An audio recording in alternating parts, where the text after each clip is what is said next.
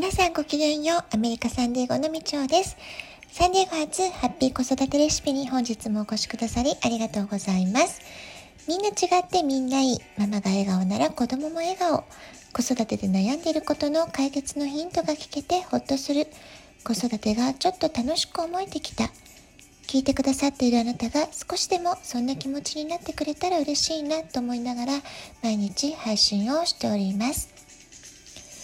日本ほどではないにしてもサンディエゴも朝夕かなり冷える日が増えてきました。えー、今日は寒い冬の時期を元気に乗り越える知恵ということで陰陽五行に基づいた冬の健康法ということでお話ししていきたいと思っています。冬の養生、用心、防寒というテーマでお話をしていきますね。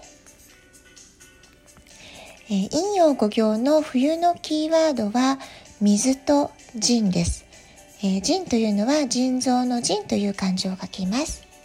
えー、腎というのは、まあ、腎臓のことも指しますけれどもそれだけではなくって、えー、人体の生命力の源というような意味も持っています。また腎とは、えー、甲状腺と骨髄記憶力の中枢である脳幹にある海馬を支配しているというふうにも言われております画界との連絡先は、えー、耳ということになって、えー、髪の毛とも深い関わりがあると言われてるんですね。これは全部陰陽五行で、えまとめられてる、えキーワードということになります。それから腎が弱ると、え、骨が脆くなり足腰の弱り腰痛関節の痛み髪にツヤがなくなる、えー、白髪とか、え、まあ、髪の毛が抜けるとかですね。肌のくすみシミやそばかす集中力や持久力が続かない耳鳴り難聴記憶力の低下などが現れてきます。まああのね、人間どうしても加齢とともにねこの腎の力、えー、若い頃に比べれば徐々にね弱ってくるっていう部分はあるんですけれども、まあ、それでもね日々やはりこの腎を生命力の源である腎の力っていうのを、えー、日々強くする、まあ、そういったことをね生活の中で気をつけていった方がいいんじゃないかなっていうふうに思います。えー、精神的な面では腎が弱くなるとくよくよして消極的になってしまう。優柔不断な、えー、性格になってしまう。ということが言われてるんですね。逆にこの腎の部分が活発で、えー、旺盛であれば生命力が高まっていくということが言えるわけです。それからもう一つのキーワード水っていうのが出てきましたけれどもこれは体でいうところの体液、まあ、リンパなどの組織液みたいなところですねそこのバランス調整を意味していると言われていますこの水のバランスが崩れるとむくみや冷え膀胱や尿のトラブルといったものが、えー、病気としてね現れてきてしまうんですね。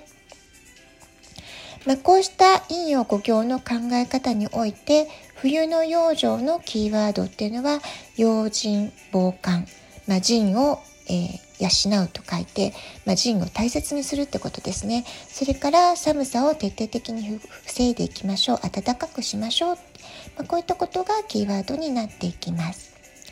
えー、腎は、まあ、先ほども言いましたけれども腎臓を指すだけではなくって体内の水分代謝のコントロールであるとかホルモン分泌生殖器、え、泌尿器免疫系、まあ、そういったねかなり幅広いシステム全体のことを指していっているんですね。で腎臓が疲れているとむくみやすかったり頻尿などの水分代謝のトラブルだけではなく腰痛であったり足腰がだるいとか、えー、ぎっくり腰の症状が出てしまうとか、まあ、そういったねトラブルにつながってきます。えー、腎は冷えを嫌いますのでやはり防寒を徹底的に意識するっていうのがとても大切なポイントになってきます。で防寒のポイントはですねあの寒い時は首を温めるといいっていう風にねよく言われますよね。それからお風呂もえゆっくり長めに、まあ、最低でも20分とか30分入るといいという風に言われています。そして湯船の温度を徐々に徐々に高くしていく。まあ、どんどんどんどんこう体温をね高めていくっていうそういう工夫をしてあげるといいということですね。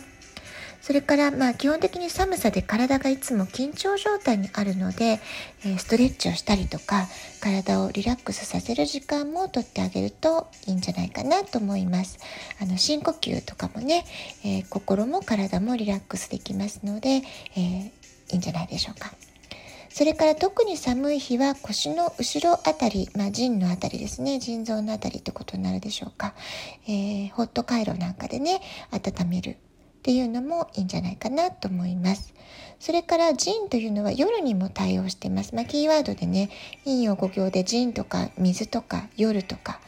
えー、方角で言うと北とか、まあ、陰陽五行のキーワードが、えー、連携しているものがあるんですけれども、えー、夜はこれはしっかり寝ましょうっていう意味での夜なんですね。えー睡眠不足だったりすると、えー、腎がのバランスが崩れてしまうってことですね。睡眠がとても大切なので、えー、動きすぎずよく眠って蓄える、まあ、そういったことが大切な季節です。まあね、動物もね冬眠とかしますよねですので私たち人間もねやはり冬はあの夏のようにはね活発に動けないんだっていうことを、えー、念頭に置いて、えー、少しね活動をあのスローにしてみるとか、えー、しっかり夜を、ね、眠るようにするとか、まあ、そういう工夫が、え体をいたわるためには大切だと思います。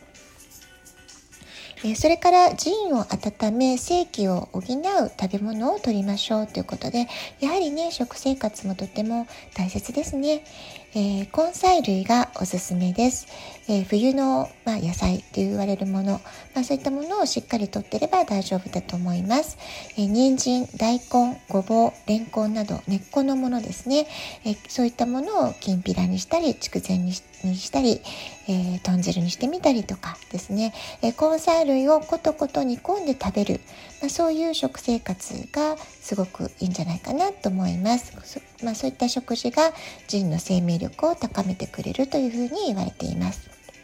それから、えーと、この冬のキーワードで言うと、えー、黒っていう色もあるんですね。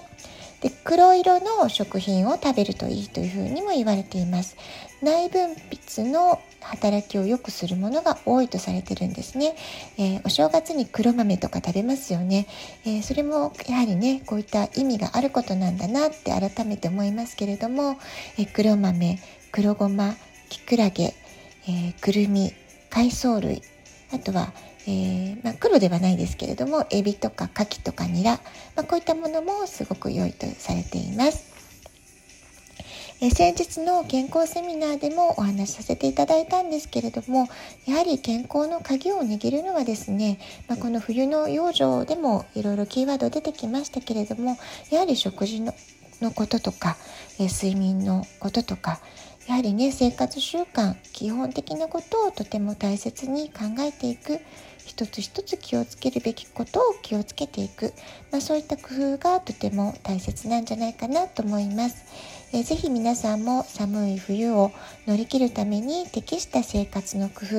えー、それぞれね、えー、気になることを一つ一つ心がけて元気に過ごしていただきたいなっていうふうに思っています。はい、今日は冬の養生ということで、えーキーワード腎と水と出てきましたけれども、えー、腎臓をいたわって寒さを、えー、防ぐ防寒のポイントっていうことでお話をさせていただきました。ラジオトークアプリインストールしておくとスマホからいつでも簡単に聞くことができます。アプリの下の方のボタンが2つ質問を送る、ギフトを送る、どちらからでもメッセージを送ることができます。ラジオトークを聞いての感想、質問、子育てのご相談、皆さんの体験談もぜひお便りお待ちしております。それでは今日はこの辺で、えー、今日も素敵なお時間をお過ごしください。ごきげんよう、部長でした。さようなら。